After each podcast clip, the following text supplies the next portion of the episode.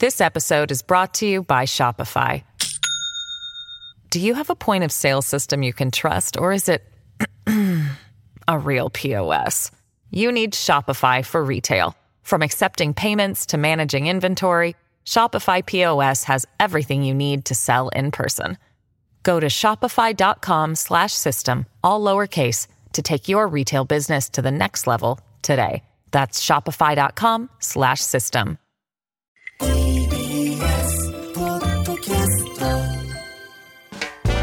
発信型ニュースプロジェクト。荻上チキ。セッション。ビッグモーター社長辞任表明。自動車保険の保険金を不正に請求していた問題で中古車販売会社ビッグモーターの金重博之社長は今日記者会見を開き謝罪しました。その上で責任を取って辞任すると表明しました。ビッグモーターが公表した社内調査では今月16日の時点で少なくとも1257件の不正が見つかっていて工具のドライバーで車体を引っかくなどの手口で修理代を水増ししていました。金重社長は不正行為については知らなかったと説明。またビッグモーターに対し道路運送車両法に違反する疑いがあるとして国土交通省が明日聞き取り調査を行う予定ですそれではビッグモーター社長が辞任表明、そして記者会見で様々に発言、はいこちらについては記者会見のえー現場で取材をされた TBS ラジオ国会担当の澤田大記者にスタジオに入ってもらいます。こんにちは。こんにちは。よろしくお願いします。お願いします。では、まず最初に、えー記者会見冒頭、ビッグモーター社長による謝罪の部分の音声を聞いてください。当社を信頼いただいたお客様、損害保険会社様、お取引先様をはじめとするステークホルダーの皆様に多大なるご迷惑とご心配をおかけし、深くお詫び申し上げます。誠に申し訳ございませんでした。まあ、今回の板金塗装部門の不正請求問題は板金塗装部門単独で他の経営陣は知らなかった。もう本当耳を疑った。もうこんなことまでやるんかと。もう愕然としましたね。はい。えービッグモーター金重博之社長の記者会見の冒頭部分などを聞いていただきました。澤田さん、改めて今回の記者会見、その経緯を教えてください。はい。まあ、あの、先ほど、あの、南部さんに読んでいただいたように、あの、損保会社から、まあ、事故の時に、えーまあ、紹介されて、えービッグモーターという、えーまあ、修理で、の場所で、その修理部門の板金部門とうん。されるところの部門の人たちが、例えば、まあ、えー工具に、で、車体を傷つけたり、あるいは、はい。まあ、あの、ライトを割ったりだとかですね。うん。あとは、あの、靴下にゴルフボールを入れて、まあ、それで凹みを増やしたりとはい。いうようなことをして、えー保険の請求額を、あだから、たくさん故障してますよっていうことで、うん。保険の請求額を増やして、まあ、利益を上げていたということですね。で、それによって、うんまあ、その保険を払ってる側の、えーユーザーの側だとすると、まあ、保険の等級が下がると。はい。いうことで、後々のまあ保険料が、負担が増えるっていうようなまあ実害があった可能性があるとうんいうことで問題になっていて、まあ、それが社内調査の報告書、まあ、この番組でも紹介されたと思うんですけれども、はいまあ、それで出てきて、まあ、ようやく、報告書が出てからだいぶ経つんですが、うん。ようやく今日になって会見になったということで、まあ今日朝にやりますっていうのがいきなり出てきて、ええまあそれで六本木の貸し会議室でやったということですね。うん、あのビッグモーターのそのまあ様々な不正、えーそれはあの意図的に、えー、様々な公費というものをお大きく見せて、うん。で大きく見せるためには実際にこう工程が必要だということで、まあ、例えば穴を開けたりそのボコボコにしたり、うん。まあ、そうしたのことを意図的にやることによって、まあ、料金をひ値上げしてたというかうん。引き上げていたと、うん。まあ、修理費用を上げたってい修理費を上げていた、そのことによってまあ利益を得ようとしていた。はいで、これあの、報告書の調査ですと、調査対象となったサンプル対象のほぼ、ほぼでな、すべてのあの現場で、まず不正そのものはあった。なので、これ現場判断っていうふうに割り切るにはちょっと無理がある状況ですよね。まあ、会見で繰り返されたのは、まあ、その板金部門の、うんえー中で行われたことである。まあ、特にそれぞれの工場に対して、えーノルマが、えー課されていて、まあ、その数字を出すためにやったんだとはいいうことでしたね。うんまあ、報告書の中ではその調査に限界があるというふうにされながら、えー誰がどう指示してどういうふうに広がったのかなどについてはまだ触れられてはいませんでした。あの会見での発言や原因についての説明などはどうだったんでしょうか？基本的には、今日いた、まあ、経営陣、まあ、金重社長は、あまあ、明日で退任すると。はい。でそして金重社長の息子の、えー、光一さんという副社長も、えー退任するとうん。いうことで、まあ、創業者一族はもういなくなりますよって。で代わりに今まで専務やってた人、えー泉さんという方が、えー新しく、えー社長になりますよと。いうことが発表されて、でうん。石橋さんっていうそのもともとはその板金部門にいなかったんだけども、その途中からその不正があった後から、まあ、そこに就いた人が、えー副社長に上がりますよと。はい。いうことで、なので、で、その人たちは知ってたんですかって聞かれると、いや、調査報告書が上がってくるまで知りませんでしたと。うんで、愕然としましたとほいうことを、まあ、金重さんはおっしゃると。全然知らないと。でそれはうん、えー今日会見2時間ぐらいあったんですけど、最後まで、まあ、知らなかったということはもう言い続けるとう。う。いうんことでしたね。なるほど。上がっても来なかったっていうことですよね、情報がね。そうですね、だから内部告発が何度かあったんじゃないですかっていう話は記者から出されたんですけれども、いや、それは個人的な話で、その工場のトラブルの話だと思っていたと。でなので、それをその子を収集するように人はし仕向けたけども、そこではな個人のトラブルだということで報告を受けたんだとう。いうんふうに金重社長は言っていると。個人のトラブル？うん不思議ですね。うん、ですね。うんでもこれはあの実際にその再発防止っていうことをするためにはどうしてそういった手法が広がったのかということのチェックと具体的な損害を被ったような例えば顧客や保険会社に対する、まあ、対処というのが今後必要になりますよね。はい、あの保険会社とは今、えー話し合っていると。はい。いうことで、その対、えーだ調査対象、実際の被害がどんぐらいあったのかっていうのを調査、じゃあ全数検査するんですかって記者から問われると、いや、そこは決まってないと。ほ保険会社とのあの話し合いだと。う。いうことで、まあ全数調査するかどうかは分からないままうん。会見は終わると。なるほど。いう状態でしたね。うん。まあ、あの出された報告書はね、あくまで実態を把握するためのサンプル調査なので、え抽出した結果、えどれぐらい不正があるのかっていうことを把握して、で、あの、現場では、あの、すべての現場で実際にあって、えー事態として関わった、えー社員などが、まあ、一定数いる。少なくともその不正の存在を知っていたという人も含めると、まあ、半分近くがいるというような状況が報告されてましたよね。これ、会見の雰囲気というのはどうだったんでしょうか？はい、あまあ、記者が、ええー結構来てたんですけれども、ただ、あの記者クラブがにが制限されていて、うん。ないくつかの記者クラブに所属してる社しか基本ダメとか、へー1社あたり3人まで記者はとか、はい。そういうルールがどうも課されていたようなんですが、うん私はその記者クラブには入ってなかったんですけど、ラジオですって言ったら入れたので、ほうほう。まあ、制限があるようで緩いけど、でもそれで断ってた人もきっといそうな気はしたなっていう感じはしましたね。なるほど。はい、あと週刊誌とかがいあ質問しできてなかったというか、うん。がなかったように感じたので、入れてなかったんじゃないかなとか、ちょっと思ったりとかはしました。なるほど。はいそして、あの、その会見の中では、えー社長がえー具体的なケースなどについて語るという場面もあったようですね。はい、あのゴルフボールについて、えー強い思いを、えー話してますので、その音声をお聞きください。はい。特に悪質な案件が5つあるよと書いてありました、えーその中でももう本当衝撃的でもうこれはもう一線を越えてるなと、えーゴルフボールを靴下に入れて振り回して被害者の損傷範囲を広げて水増し請求するもう本当にこれ許せません。まあ、ゴルフボールで傷をつけるゴルフを愛する人に対する本当冒涜ですよ。はい。はい、ゴルフを愛する人への冒涜だと。うん。靴下のことはいいのかっていう 話も当然出てくると思いますけれども。はい、でこの延長でその関わった、えー社員を、まあ、告訴も検討すると、こうんの段階では言っているということですね。でその後に、この間、まあ、ずっと記者対応、かなりお遅かったというか、はいしてほぼしてこなかったと、そうんの理由について問われてます、その音声も聞いてください。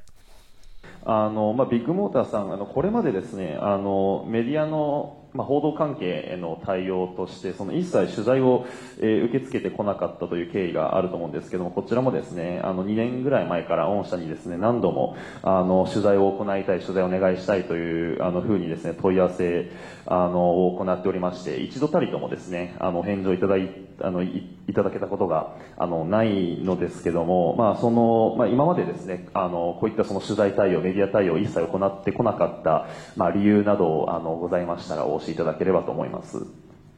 まずあの私が直接そこの部署を担当しているわけではなくあのお客様対応はもう当然最優先という形で、まあ、限られた人数でやりますものなんですからどうしてもメディア記者様の対応が、まあ、もうできてなかったっていうのはもう事実ですね、今後はもうお客様お客様と同じようにあの対応していくように新経営陣にお願いしたいと思います。これまであの広報自体が存在しておりませんでしたので、そういった対応も遅れ遅れで、遅れ遅れというか、まあ、今になってしまったということなんですけれども、まあ、今回の件を受けまして、まあ、社会的にまあ影響を与えている存在ということを再確認しましたので、えきちんと広報を窓口を作って、え適時情報を開示してまいりたいと思っております。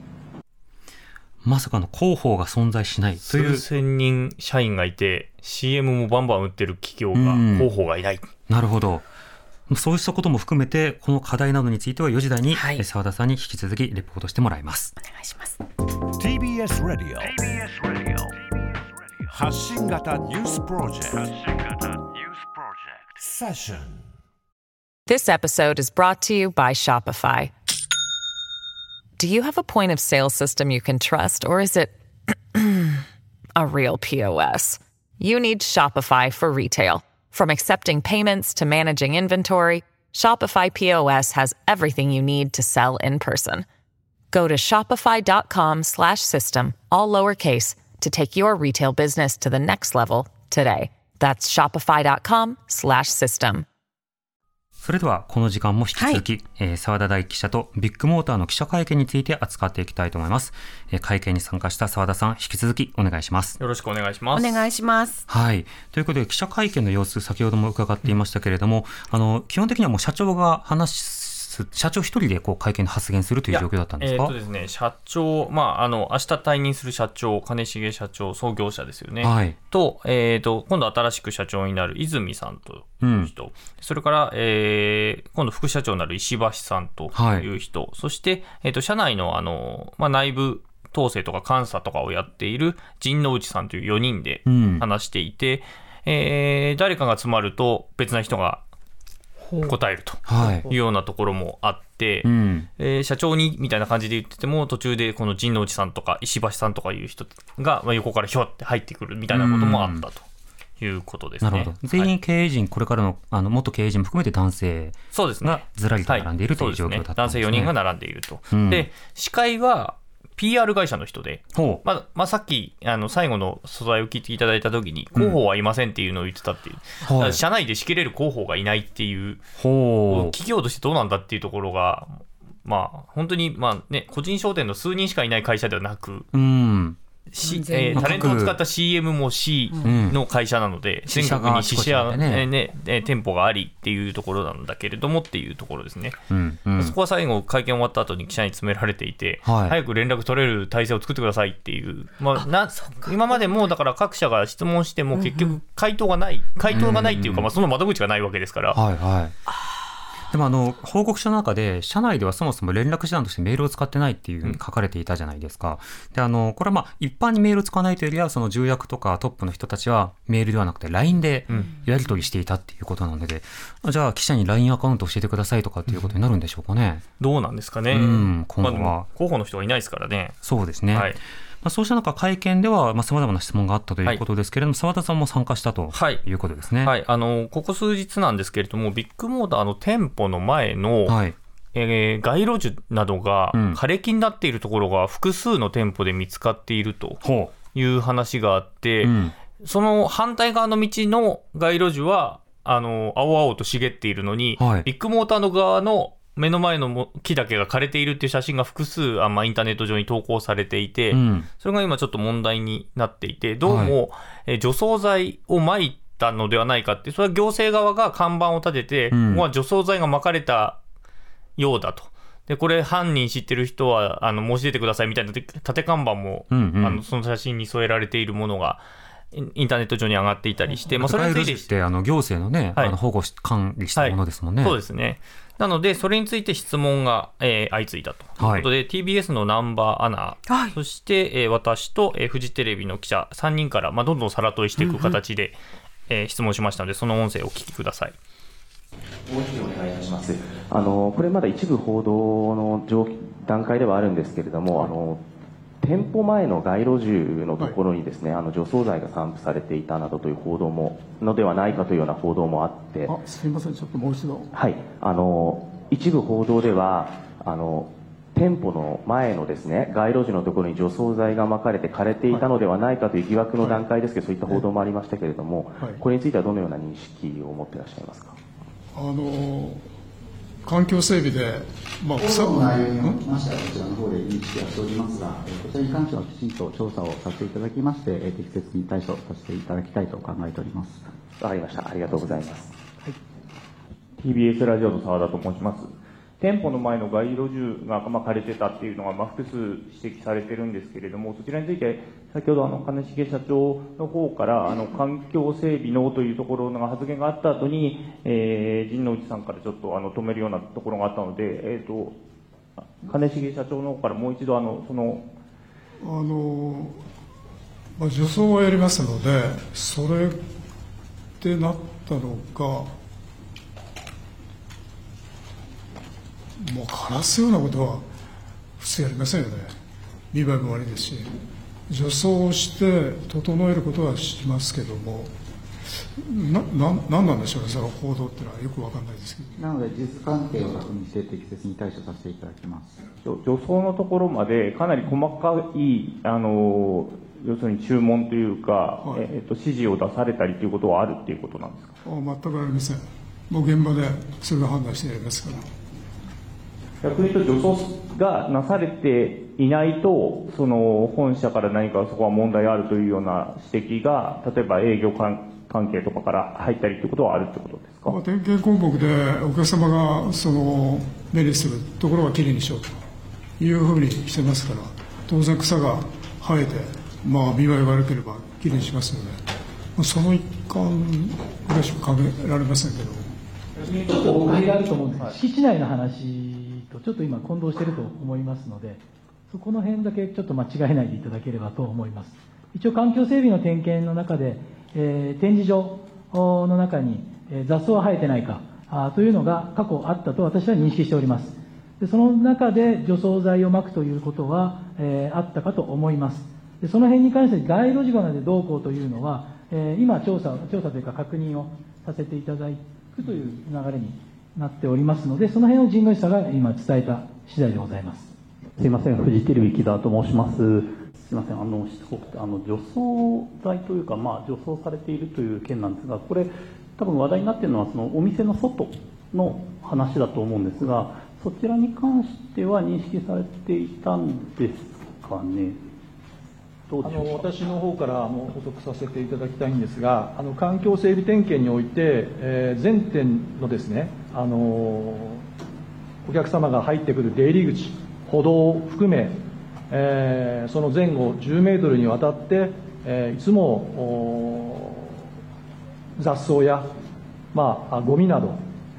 があればあ取り除こうという形で毎朝これは全店で多分その風景をご覧になっているお客様もたくさんあの全国にいらっしゃると思います。その中の一環で、えーまあ、その街路樹の中に生えている雑草に対して、えーまあ、本来は手で抜けばいいんですけどもちょっと甘い認識で雑草あ、えー除草剤を撒いてしまって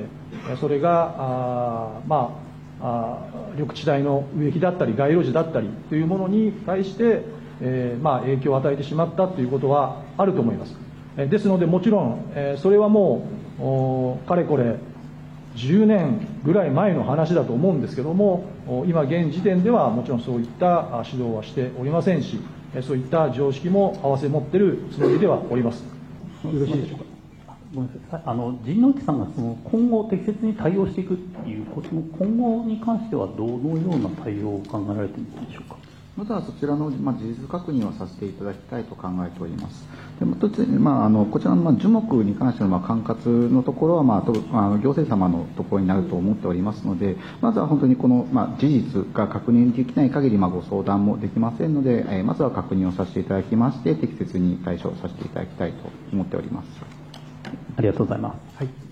はい、ビッグモーターの店舗前の樹木が枯れている、うん、まあ、この現象がね、誠しやかにというか、あの実際かどうかわからないことも含めて、まあ、確認の質問をしたところ、まあ、そうした事象について、あの3人答えましたけど、全員バラバラの答え。最初は金重さんという社長が答えて、はい、えー、環境整備のって言おうとしたら、うん。神之内さんっていう、まあ、コンプラとかを担当する人が、いや、調査しますんでって言って、割って入ったんですよ。入りましたね。割って入って、なんか気持ち悪いな、なんか答えようとしてたぞって思ったんで、私が、あの、さら問いをして、うん、さっき、環境整備がって言おうとしてましたよねって言ったら、うんうん、まあ、除草は点検項目に入っとると。はい、で、それをすることはあるっていうことを、まあ、社長は言ってる。まあ、それはどっち、つまり敷地内のことなのか、はい、それとも街路樹までやるのかと。いうところはちょっと分からなかった。うん、でそれに対してフジテレビのでそのその後にそうだ、ね、石橋さんという副社長が割って入って、うん、えー、いやいや、それは街路樹と敷地を分けて、うんうん、あのごっちゃにしてますよと。敷地内敷地内の話ですからね、この社長が言ってるのは。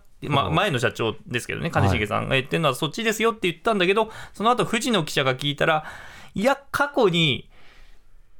除草剤撒いたことありますよと、うん、認めたわけですよ。だからさっきと言ってることがどんどんどんどん変わっていくわけですよ。どんどん変わってきますね。うん、で結局撒いてたってことは認めたわけですね。あのあ新しく社長になる人が。えー、で今はまあしてないけど、てんてんてんみたいな。10年前の話ですが、っていうエクスキューズはつけながら、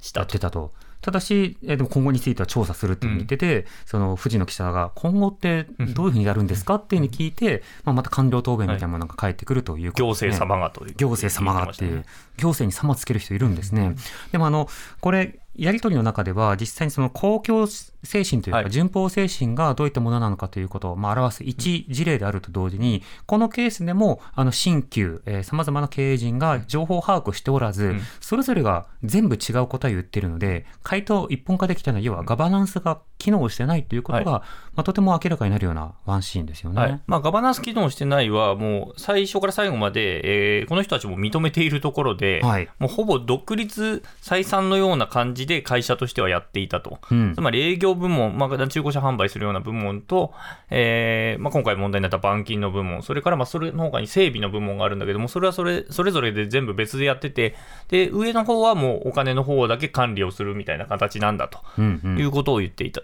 ただ、その私が気になったのは、そのまあ、除草のところで、まず環境整備っていうことを、まあ、金重社長、あの経営者の、えーまあ、創業者ですよね、が言ってたところで、結構その細かい指示がどうもされてたんじゃないのという不信感があって、つまりやっぱりそれぞれの営業拠点に対する統制自体は強かったんじゃないのかなというふうには思っていて、はい、サイポン吐いてるじゃないかみたいなね、うん、でそれになってくると、じゃあ今回の不正も実はそこは全部つながってんじゃないのっていう疑念はずっと残ってるわけですね。でで、この間、今日の会見でもずっと関係ないということは、関係ない、知らないっていうことをまあ言い続けてるんだけれども、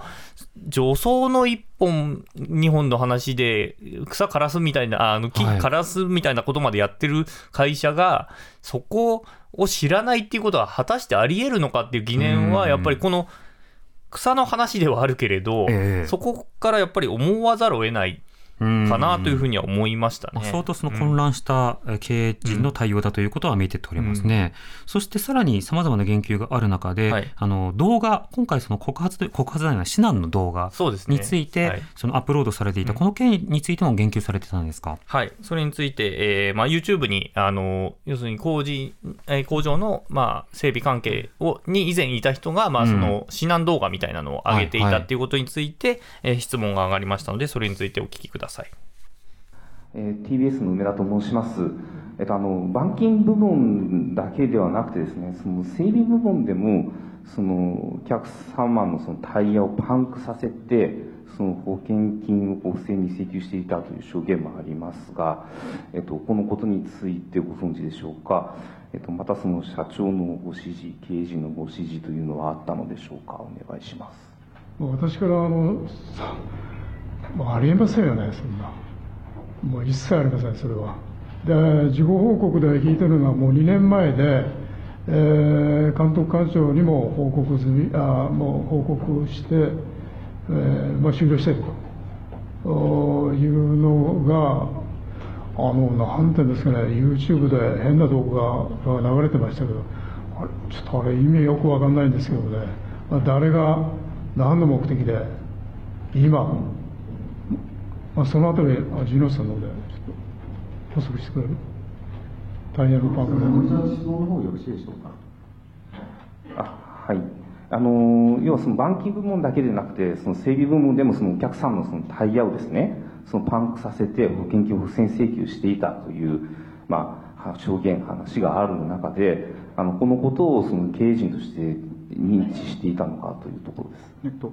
整備部門の方でタイヤをパンクさせてお客様に請求していたということの質問ですかね。はい、そうです。すみません、そちらに関してはあの確認できておりませんので、あの個別事案で本当にお届けがあるんであれば、あの当社の方にあの教えていただけましたら、適切に対応させていただきます。またお客様の方とご連絡取れるようであれば、あのまあ、該当の店舗にお申し出いただきましたら、すぐに対応させていただきますので、お伝え願います。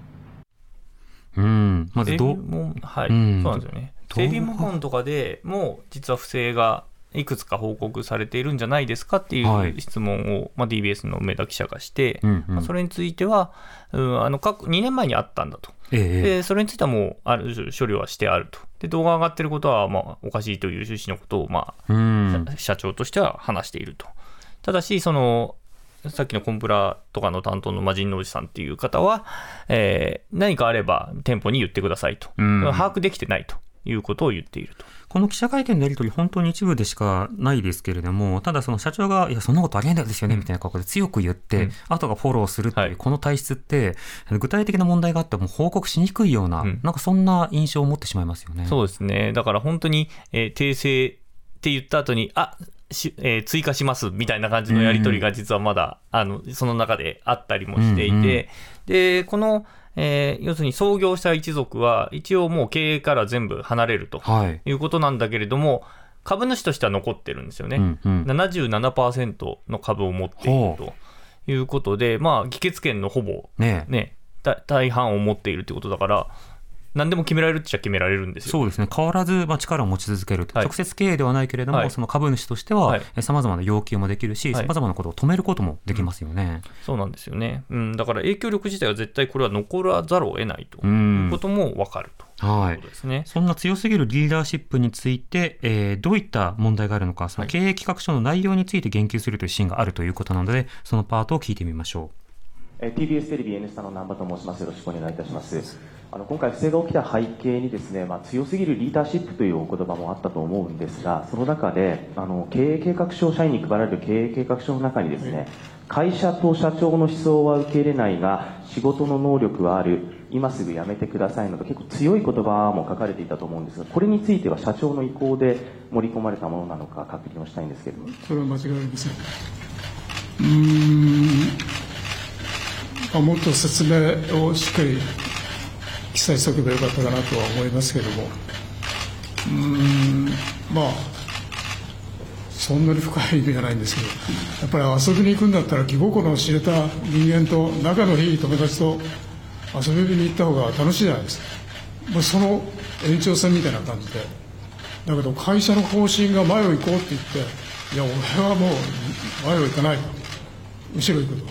もうこれではもう経営になりませんので。そのことをあそこで歌ってるわけです。どんなに能力があっても会社のと一緒に、えー、頑張ってくれないともう力を発揮できませんよね。そういう意味です。あもちろんあの会社と同じ向きを方向を向くというのは大事なことだとは思うんですけれども、まあ、ある意味それぐらいこう強さのある言葉であったり会社のトップダウンの方針というところである意味こうなんでしょうね不正というものをきちんと確認できないですとか、まあ、下の人間が意見を言えない吸い上げられないような環境になっていたのかなということも感じそのあたりはいかがですか？もうあれも十十何年前にもっと前ですかねあの作って、まあ、今のちょっと時代にはまたあの単純な言葉で書いてありますのでもっと説明がいったなと反省してますうーん。なんか記者会見を聞いても、その問題の具体的な、えー透明性、なぜ起きたのかというような説明、そして今後再発防止がなされるという約束、そのあたりが曖昧なまま、長丁場ではあったし、さら問いもいろいろできたんだけれども、腑に落ちないような場面というのが続いたままでしたね。まあ、基本的には知らないしかうんなってないので、はいはい。なるほどまあそこについてっていうのがなかなかここちらとしても攻めづらいというか、うんっていうのはありましたね。知らないって言われちゃうね。はいでもあの今回まあ報告書は出されましたけれども、今後新体制になってすることっていうものについては発表されたんでしょうか？えっとまあ、その保険会社ともやっていくということと、あの今回の件、不正の件で、まあ、被害を受けた人たちに対する、まあ、救済措置っていうのは、まあ、保険の見直しの部分、もしくは、まあ、修理、新たな修理の部分っていうところに対しては、ちゃんとやりますと、はいい、うことは言っていたけれども、じゃあ、全数調査するのかっていうところはまだ未定だとうんいうふうに言っていた。で、それから冒頭で、その、えー社員を、刑事告発を検討するってすごい強くはい。金重社長は言ってたんですけど、2時間終わった段階で、ちょっと最後、一言訂正したいっていうことで、うんえー社員、えーだから自分たちの責任がないように思われるっていうと、はい。えー要するに記者があなたたちせ責任ないって思ってるでしょうと、うん被害者だと思ってませんかって、まあ、繰り返し聞聞いてったわけですよね。でそれで、あーまあ、確かにうちうちは会社としては加害者なので、えーなので、社員をその刑事告発するっていうのはまあやめたいと。ほう。冒頭言ってることと最後言ってることが変わるという。まあ、仮に犯罪だったら刑事告発はしていいと思うんですけれども、まあする必要もあると思いますが、しかしながら、あの、そのあたりのそのずれ方、うん要はコンプライアンス云々抜きで、実際に会見にどういったスタンスで、うんまあ、登壇したのかっていうのはちょっと不透明なままっていうことですね。まあそうですね。そして、まあ、この金重さん、そ創業者であり、えー大株主の金重さんは、うんまあ、表舞台からは去ると。もう出てきませんってことですよね。うん、なるほど。まあ、また自分のその、例えば行われた修理とかその買い取りとか様々な出来事にその疑いがあるってなった場合に、その証拠などを具体的な、えー利用者の方が用意しなきゃいけないのかどうなのか、ちょっと不透明な部分もあるので、まあ、今後の対応についてもまだ、えー追うことが必要かと思います。澤田さん、ありがとうございました。はい、失礼しましたあり。がとうございました。TBS ラディオ905-954発信型ニュースプロジェクトセッションボンジュール三輪明宏です。ポッドキャスト番組三輪明宏のバラ色の人生。配信は毎週日曜日と水曜日です。忘れないでね。忘れないでね。でんでん。